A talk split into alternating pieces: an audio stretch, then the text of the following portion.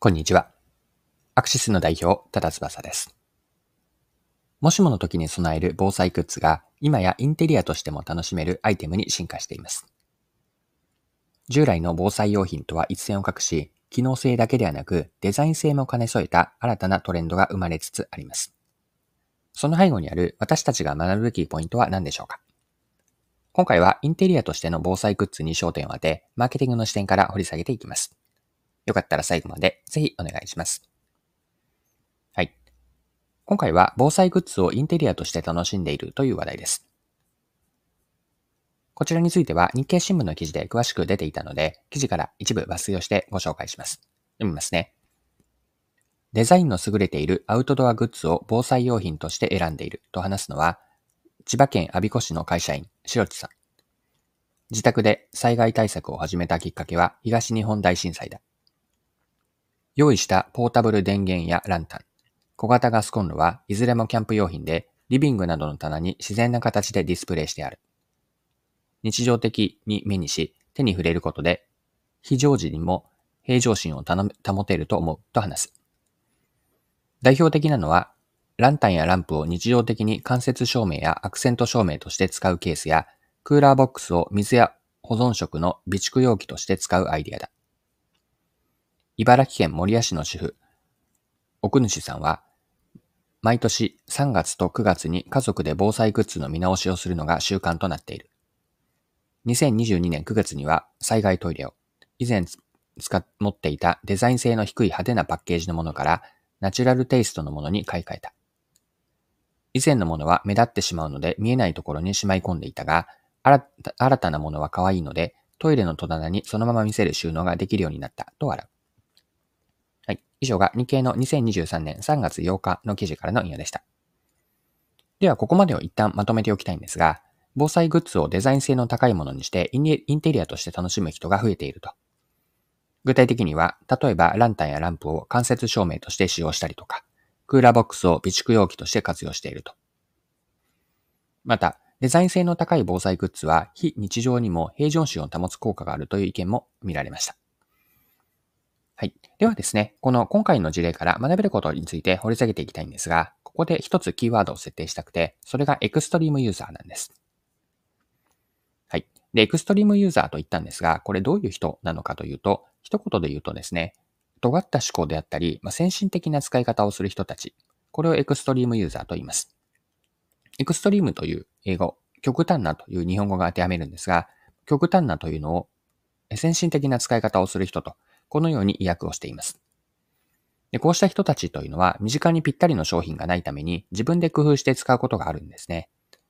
エクストリームユーザーは、売り手が考えもつかなかった商品の使い方を自ら作り出すということもあるんです。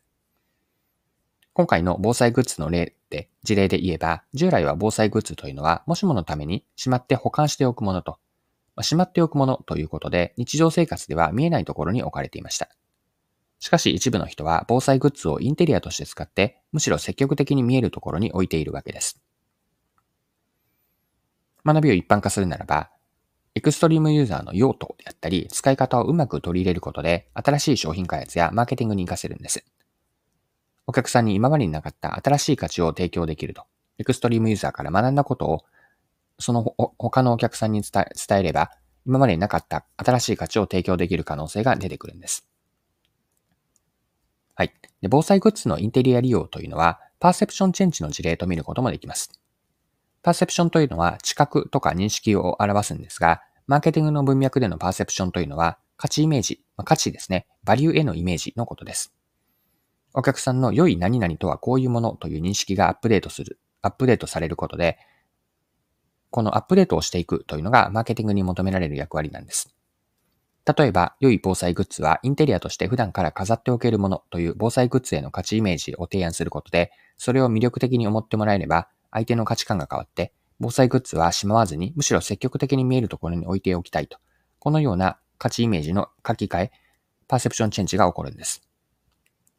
このようにマーケティングでやっていくことというのは、人々の価値認識を変えることにあるんですね。価値イメージであったり、価値への認識が変わるということは、選ばれる基準が新しく変化することを意味します。お客さんがまだ気づいていない魅力であったりとか、価値を提案し、パーセプションチェンジを狙うというわけなんですね。マーケティングは商品やサービスに対するお客さんの価値イメージをいかに良いものに持ってもらうか、まあ、ここでの知恵比べなんですよね。マーケティングは商品のサービスの価値を伝えて、お客さんの価値認識を変化させる役割を担っていると。これ、学びの、今回の話からの学びの一般化として最後残しておきたいことです。はい、そろそろクロージングです。今回は防災グッズがインテリアとして人気を呼んでいるという話題をご紹介し、学べることを見てきました。最後に学びのポイントを入ってまとめておきましょう。を味方にするマーケティングとエクストリームユーザーという話もしたんですが、先進的な使い方からここに機械発見を見出すということで、エクストリームユーザーの人たちの独自の用途であったり、使い方を発見することで、新しい商品開発であったり、マーケティングに活かせます。新しい魅力は価値を提案し、お客さんの価値認識を変えられれば、価値観が変わって選ばれる基準が新しくなります。これが価値イメージの書き換えで、いわば、いわゆるパーセプションチェンジです。で、マーケティングの役割というのは、お客さんへのその価値のイメージですね。お客さんからの価値イメージをいかに良いものに持ってもらえるか。お客さんの価値認識を変えていく、変化させる役割を持っているのがマーケティングです。はい。今回は以上です。最後までお付き合いいただきありがとうございました。それでは今日も素敵な一日にしていきましょう。